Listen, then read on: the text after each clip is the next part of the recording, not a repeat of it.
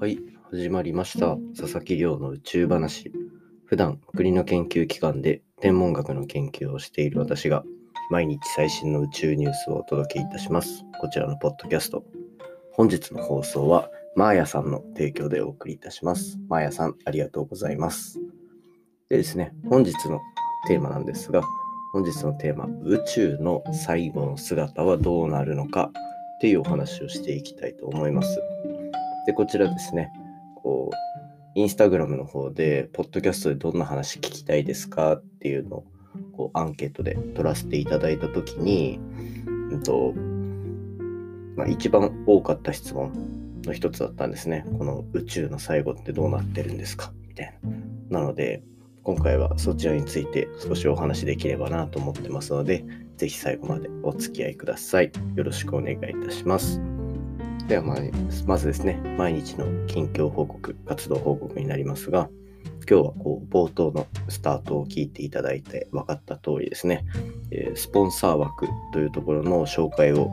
今日からスタートさせていただきます。でですね、こちらの募集をかけてすぐにですね、今回のスポンサーになっていただいたマーヤさんから、えっと、お申し込みいただいてですね、もう本当に嬉しくてしょうがないと。なんかあのスピード感がこう、立ち上げていろいろ結構やっぱこういろんな人のページとか見ながら立ち上げ結構頑張ってスピーディーにも8作ってみたんですけどそのなんか苦労が報われた感じがして本当に嬉しかったです。早速ご購入いただいてありがとうございました。でまあ今日からはこうやって冒頭でスポンサーの枠っていうのを紹介させていただこうと思っております。でですね、まあ、番組の仕様は少し変わっていく中でですね、今日はまあ日曜日ということで、こう博士論文とかでなかなか忙しかった中、戻れてなかった実家に戻ってですね、まあ、いろいろ用事を済ませてきたっていう感じですね。で、なんかまあ、博士論文で、ちょっと人間味のない生活をずっとし続けていたせいで結構こう休息日みたいなのは大事だなというのを思いつつまあ実家に行ってゆっくりしようと思っていたんですけどまあ早めに家の用事とかあのその他諸々の用事が終わってしまいただまあ夜はちょっと家族でご飯でも食べようとなっていたので、うん、結局昼過ぎから夕方まで実実家でそのまま仕事をしてしまうというような感じになってました。本当はパソコンを持っていかなければよかったんですけど、まあ、昼間どうせすることもなくなるだろうなっていうのを半分思いつつですね、まあ、先週からやっていた論文のこう編集作業みたいなのを終わらせて、あの、アメリカの出版社に提出し、で、まあ、えっと、ちょっとお仕事依頼いただいている宇宙の中継のちょっと記事の執筆も、えっ、と、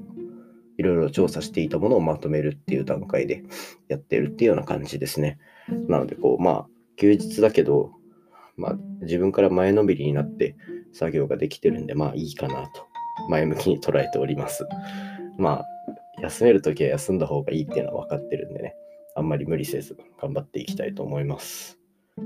ではですね、早速今日の本題に入っていきたいと思います。今日の本題はですね、宇宙の最後の姿はどうなっているのかっていうお話をさせていただきたいと思います。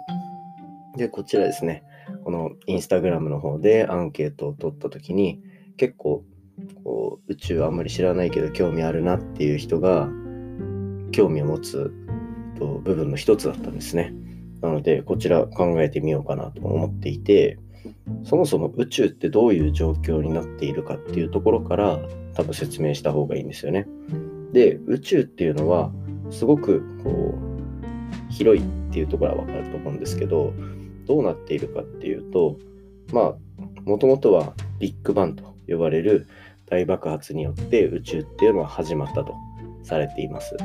で、そこからこう空間が膨張していき、まあ、その膨張していってる空間の中で私たちがいるこういう地球であったりとかさまざまな星っていうのが、まあ、あのできていってるっていうような感じなんですね。このまあ星ができていくっていう過程はこの1週間ぐらいのポッドキャストで何回か話させていただいたので、まあ、そちらでいろいろ聞いてみていただけると嬉しいんですが、まあそうやって、とにかく私たちは広がっていっている空間の中に、これ空間の中、これを宇宙として、その広がっている宇宙空間の中で、あの日々を過ごしているっていうようなイメージなんですね。で、これ、よく例として例えられるのが、風船ですね。風船。私たちがいるこの宇宙っていうのは、空気をずっと入れ続けられている風船に例えられることが多いと。なので、まあ、風船、空気入れ続けてると、風船の中のあの領域っていうのはどんどん大きくなるじゃないですか。なので、ああいう大きくなっていってる空間の中、あれが宇宙なんですね。で、そんな風船に例えられる宇宙が終わりを迎えるとき、これっていうのが何なのかっていうのが、まあ、大きく分けて、まあ、説が2つあるんですね。1つは、その風船がもうえっと、空気の供給が止まってしぼんでしまうというような現象がまず一つ考えられております。でこちらはビッグクランチと呼ばれているような現象です。これはもう本当にずっと膨らんでいた風船があのどんどんしぼんでいくというような現象になるんですね。でこれは、えーと膨張をし続けている宇宙全体の重さこれが限界に達することで、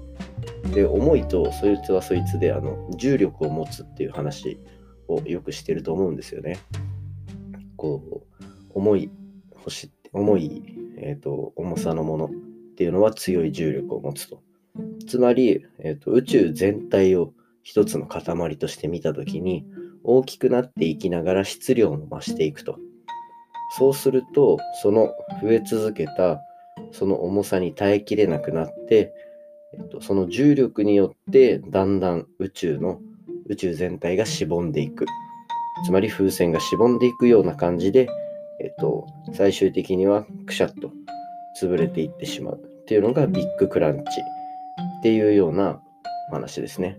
まあ、こういうふうにこう結局は永遠に広がり続けないでどこかのタイミングで宇宙の膨張も終わってしまうんじゃないかっていう説が、まあ、一つ大きく考えられているものですね。で、もう一つの説、もう一つの説は、ビッグリップと呼ばれるもので、逆にこれは広がり続けて、広がりすぎたせいで宇宙がもう引き裂かれてしまうというようなお話になります。で、これどういうことかっていうと、この宇宙空間っていうのはさっき言ったみたいにどんどん膨らんでいく風船のようなイメージなんですね。で、これがどんどん広がっていってるっていうことはですよ。例えば風船、風船の表面になんか黒い丸ポチみたいなのをじゃあ少しだけ膨らました状態で丸ポチをギュギュギュッと書くとするじゃないですか。マジックペンか何かで。そいつがずっと膨らまし続けるとどうなるかっていうと、その円、丸っていうのは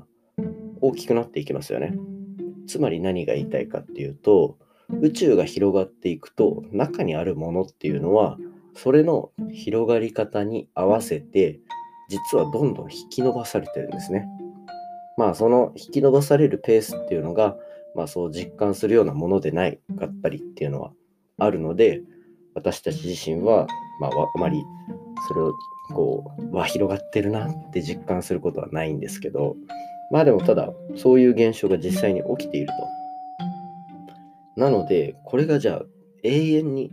風船が大きくなっていくとどうなるのかっていうと、例えば、その今丸い点で考えたものが銀河だとしましょう。銀河っていうのは星、自ら光ってる恒星みたいなのがいっぱい集まってできて、まあ、渦状になってるもの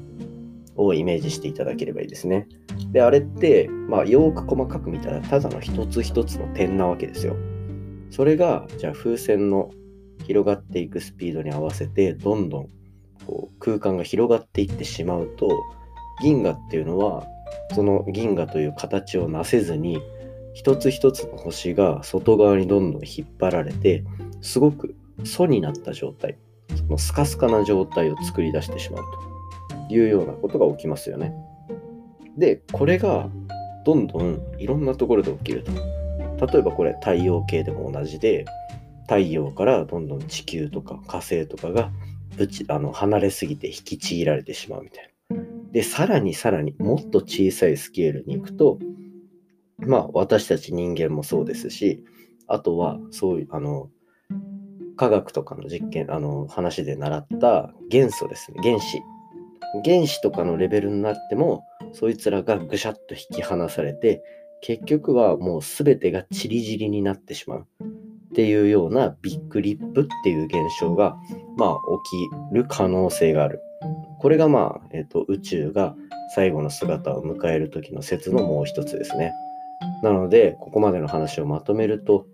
宇宙の最後の姿っていうのは2つあって、1つは今まで広がってきた宇宙空間が最終的にはしぼんでしまうという説と、もう1つは広がり続けて中にある物質全てが引きちぎられて逆に何もなくなってしまうというような説のまあ2説あるといったところで今回の話は以上にさせていただきたいと思います。宇宙が広がっていく姿想像して少しあの宇宙への妄想を広げてみていればいいんじゃないでしょうか。今回の話も面白いなと思ったら、お手元のポッドキャストアプリでフォロー、サブスクライブよろしくお願いいたします。番組の感想や宇宙に関する質問については、Twitter で募集しております。ハッシュタグ宇宙話。宇宙が漢字で話がひらがなになっておりますので、じゃんじゃんつぶやいていただけると嬉しいです。でですね、じゃあ早速コメント一つ読み上げさせていただきます。Twitter ネーム VTRF のりの辰丸さんからいただきました。一番近いブラックホールの重さが間違っていた話、もう確定だと思われていたことが新しい観測によってひっくり返っちゃうのが宇宙の面白いところですね。どんどん新しい発見があって、子供の頃に夢中になった宇宙の図鑑はもう通用しない世界になってるというお話いただきました。コメントありがとうございます。そうですね、こういう宇宙の話っていうのは、日々やっぱりこう、毎日ポッドキャストで話すぐらい新しい発見も出てきていて、やっぱり少し前に常識だったことが一気に覆るなんていうこともしばしばあると。こうなってくると、やっぱりこういう図鑑の話とかっていうのはかなり古い話になってしまう可能性もあるので、まあ私はこうやってですね、毎日宇宙の話することで少しの皆さんに最新の宇宙を届けていければいいなと思っております。こんなような感じでですね、Twitter でいただいたコメントをどんどん紹介させていただきますので、皆さんもぜひつぶやいてください。それではまた明日お会いしましょう。さようなら。